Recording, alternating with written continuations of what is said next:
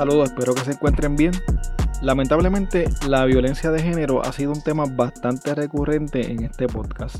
Recientemente hemos visto cómo dentro de una pandemia mundial, como lo es el COVID-19, existe otra pandemia en nuestro país. Las víctimas en este caso son mujeres.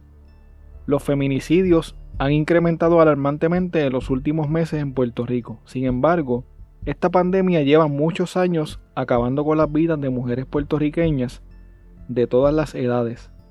Los hechos que les voy a contar en el episodio de hoy ocurrieron hace nueve años y fue conocido en su momento como el caso de la bailarina. Hoy hablaremos del asesinato de Yexeira Torres Pacheco. El 18 de octubre del 2011, Yexeira Torres Pacheco, de 23 años de edad, no se quedó a dormir en su casa, sino que decidió quedarse a dormir en su negocio y le dijo a su madre que quería estar sola, que necesitaba tiempo para pensar y que quería terminar su relación con su novio Roberto Quiñones, con quien vivía. Al otro día, Roberto la llamó llorando. Le dijo que estaba en el hospital, que tenía un soplo en el corazón y que la necesitaba. Entonces Yeseira regresó con él el 20 de octubre. El 23 de octubre, a eso de las 11 de la noche, doña Juanita Calderón, la abuela de Yexeira, recibió una llamada muy extraña en su casa. Cuando contestó el teléfono, escuchó a una mujer que decía, Ay, ¿por qué me tratas así? Tan buena que soy contigo. ¿Por qué tú me haces esto? Me vas a matar. Ay, me asfixio, me asfixio. La llamada era desgarradora. Doña Juanita llamó a Jonathan Correa, primo hermano de Yexeira, para que siguiera escuchando lo que decía la llamada. Doña Juanita pensó en un principio que la llamada era de su hija Iris, pero luego supo que se trataba de su nieta.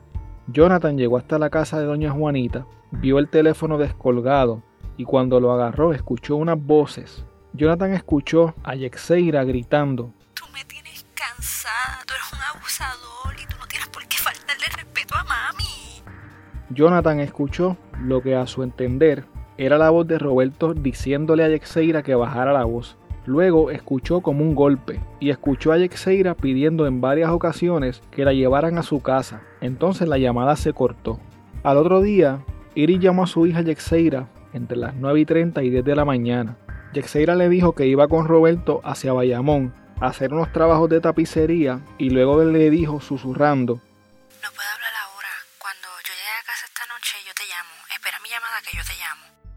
Esa noche, Yexeira llamó a su madre muy contenta y le dijo que iba a hacer unas prácticas de baile con unos nuevos artistas. Iris le preguntó a Yexeira, Oye, que tú me ibas a decir esta mañana. Ah, sí, sí. Yo voy a bailar con unos artistas. Roberto está aquí. Ah, pues está bien entonces. Esos artistas, cuando empiezan? Bueno, si Dios lo permite, mañana. Ay, mamita, pues qué bueno. Yo estoy contenta. Roberto está a mi lado. Ah, pues está bien, mi amor, cuídate. Ese mismo día, más temprano, Yexeira llamó a Jason Olmo para decirle que lo iba a buscar para que abriera su tienda porque se iba con Roberto a hacer unas diligencias. Jason se quedó esperándola y Yexeira nunca pasó por él. Días antes, Yexeira lo había llamado para pedirle el teléfono de la persona que hacía mudanzas, porque ella se quería mudar de donde vivía con Roberto. Yexeira también habló ese día por teléfono con su amiga Lourdes Torres para decirle que la recogería el otro día en su casa a las 7 de la noche para ir juntas a una academia de baile en Guaynabo. El 25 de octubre, Lourdes llamó a Yexeira por la tarde, pero su celular estaba apagado. Al mediodía, llegaron unos suplidores a la tienda de Yexeira. Ahí, Israel Serrano, quien trabajaba en la tienda, llamó a Yexeira, pero no la consiguió. Entonces llamó a Roberto y este le dijo que Yexeira se había ido con una amiga a una práctica de baile en un auto color verde. Israel le pidió a Roberto que cuando Yexeira llegara, que por favor se comunicara con él. Como a la hora, volvió a llamar a Yexeira y a Roberto, pero no los pudo conseguir. Al día siguiente, preocupado, Israel fue varias veces hasta la casa de Yexeira y Roberto en Carolina, acompañado de la madre y la hermana de Yexeira. Cuando llegaron a la casa, llamaron, pero nadie les contestó. Le preguntaron a los vecinos si habían visto algo, pero nadie los había visto.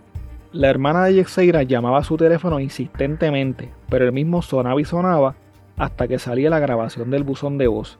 El 30 de octubre, la madre de Yexeira le envió unos mensajes de texto a Roberto y él la llamó.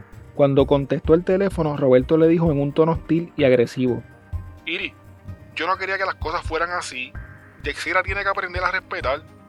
Y si le pasó algo, bien merecido lo tiene. Ella tenía que aprender a respetar. Roberto llamó de nuevo a la madre de Yexeira, pero ella le pasó el teléfono a Israel. Roberto le dijo, ¿y qué tú harías? Si, si tu pareja o tu mujer te falta respeto, ¿qué tú harías?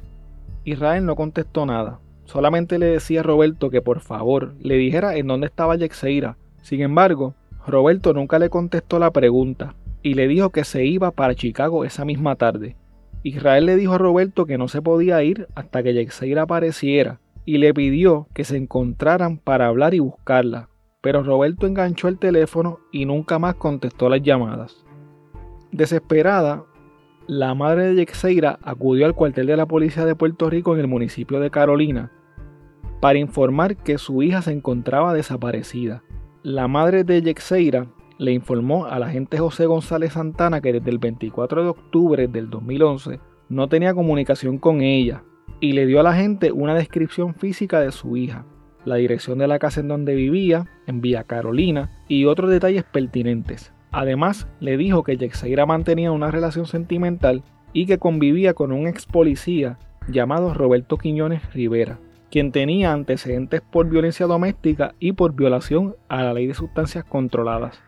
La madre de Yexeira también le indicó a la gente que llevaba varios días tratando de contactar a Yexeira y Roberto, pero ninguno les contestaba sus llamadas.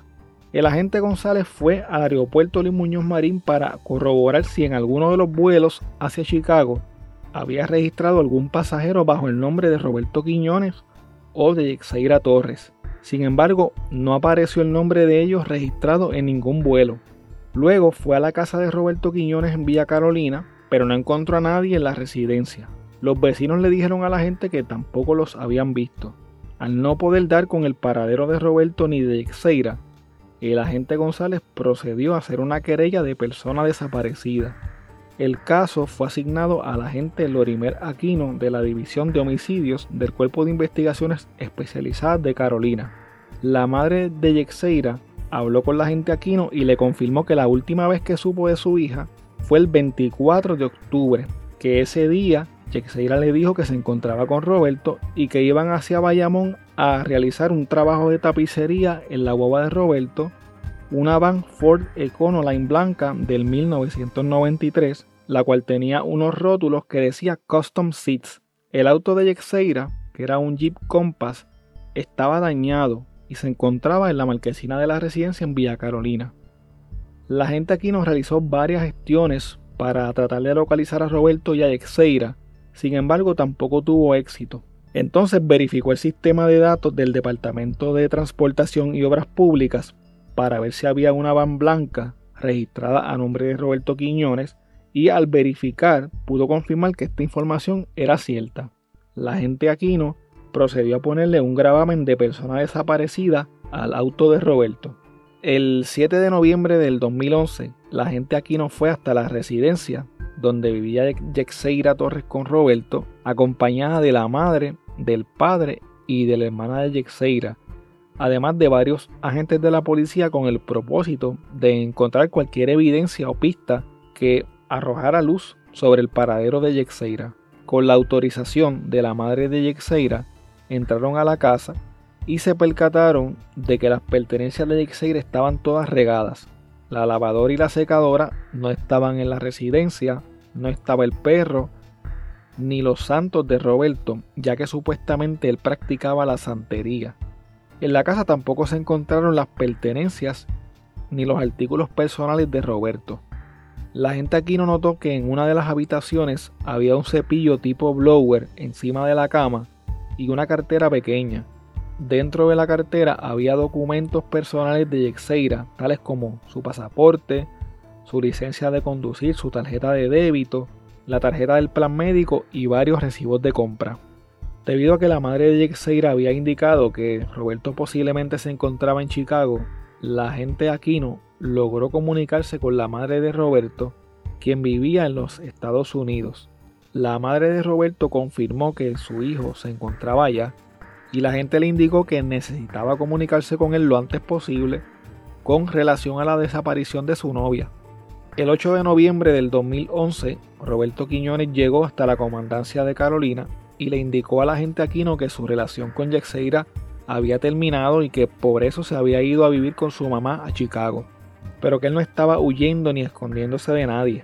Durante la entrevista, Roberto les indicó a los agentes que había regresado el día anterior y que durmió dentro de su guagua porque no tenía dónde quedarse. La gente aquí no le informó que su vehículo tenía un gravamen de persona desaparecida y por lo tanto tenía que ocuparlo como parte de la investigación. Roberto le indicó a los agentes que su guagua se encontraba en el Carolina Shopping Court.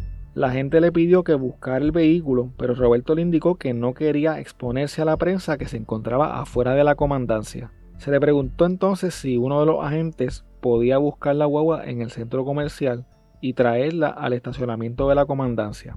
Roberto dijo que no había problema y le entregó las llaves de la guagua a un agente de apellido Pérez Maisonet. Luego de que la gente salió a buscar la guagua de Roberto, se le dijo que había una querella en su contra por apropiación ilegal y se le entrevistó por un par de horas sobre este asunto. Al terminar la entrevista, Roberto y los agentes Aquino y Pérez Maisonet caminaron hasta donde estaba la guagua para realizar el registro correspondiente. Los agentes se percataron de que el malvete de la guagua era falso y procedieron entonces a leerle sus derechos debido a que esto es un delito. El Departamento de Transportación y Obras Públicas certificó luego que el malvete era falso. Luego de leerle las advertencias, Roberto le pidió a la gente Aquino que lo dejara sacar algunas cosas de la guagua. Al abrirse la puerta del pasajero, la gente se percató que dentro de la guagua había un llavero de correa color azul con letras blancas que leían Caribbean Self Storage. La gente gestionó un SOPINA o una solicitud de información a la compañía Caribbean Self Storage para confirmar si Roberto tenía algún espacio de almacenamiento alquilado. La compañía le dijo a la policía que en efecto Roberto tenía dos espacios de almacenaje en su compañía, por lo que solicitaron una orden de registro. Varios agentes de la policía y una abogada de Roberto participaron del registro de sus almacenes. Ahí se encontró ropa, máquinas de coser, herramientas de tapicería, unas esposas, una placa de la Policía de Puerto Rico, una baqueta, un rifle, documentos personales de Roberto y un portafolio con fotos de Yeseira. Además se encontró un chaleco antibalas robado que pertenecía a la División de Operaciones Tácticas de Carolina. Cuando el negociado de ciencias forenses examinó más a fondo la guagua de Roberto Quiñones, se detectaron manchas de sangre que no se podían ver a simple vista. Los rastros de sangre mostraban como si se hubiera arrastrado un cuerpo desde la parte del frente de la guagua hasta la parte de atrás. Debido a esto, Roberto fue declarado oficialmente sospechoso de la desaparición de Yexeira Torres.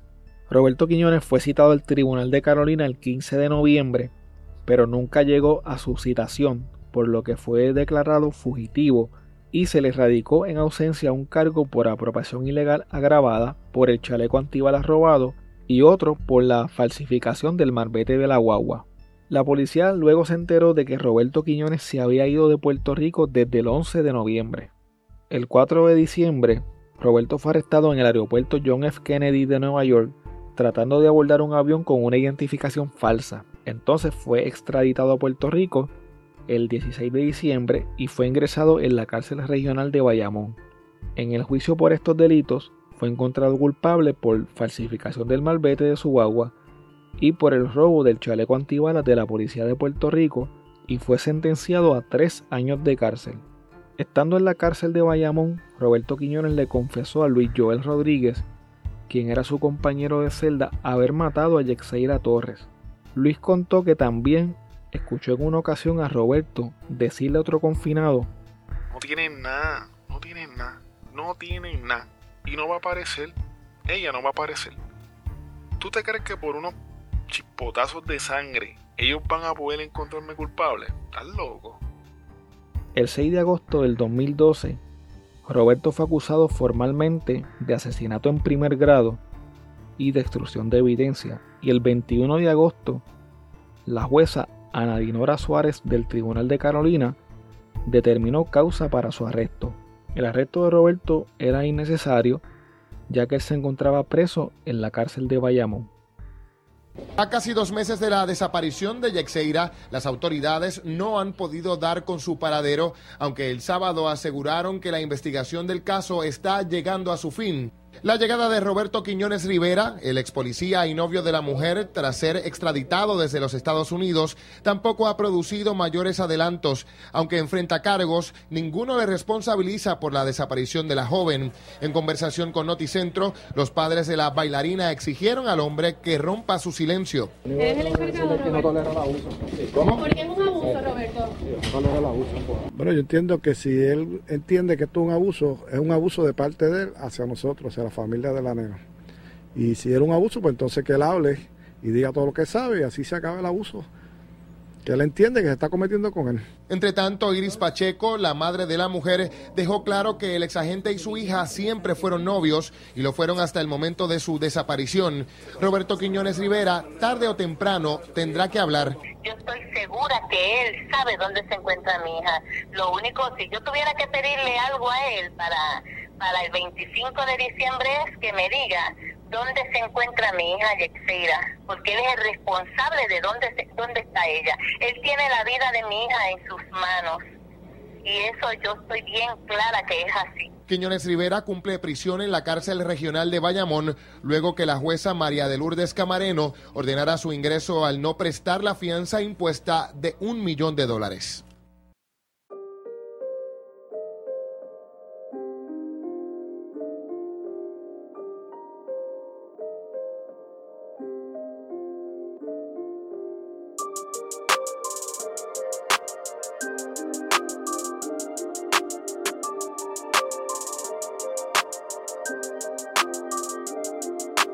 Bueno, hasta aquí el episodio de hoy.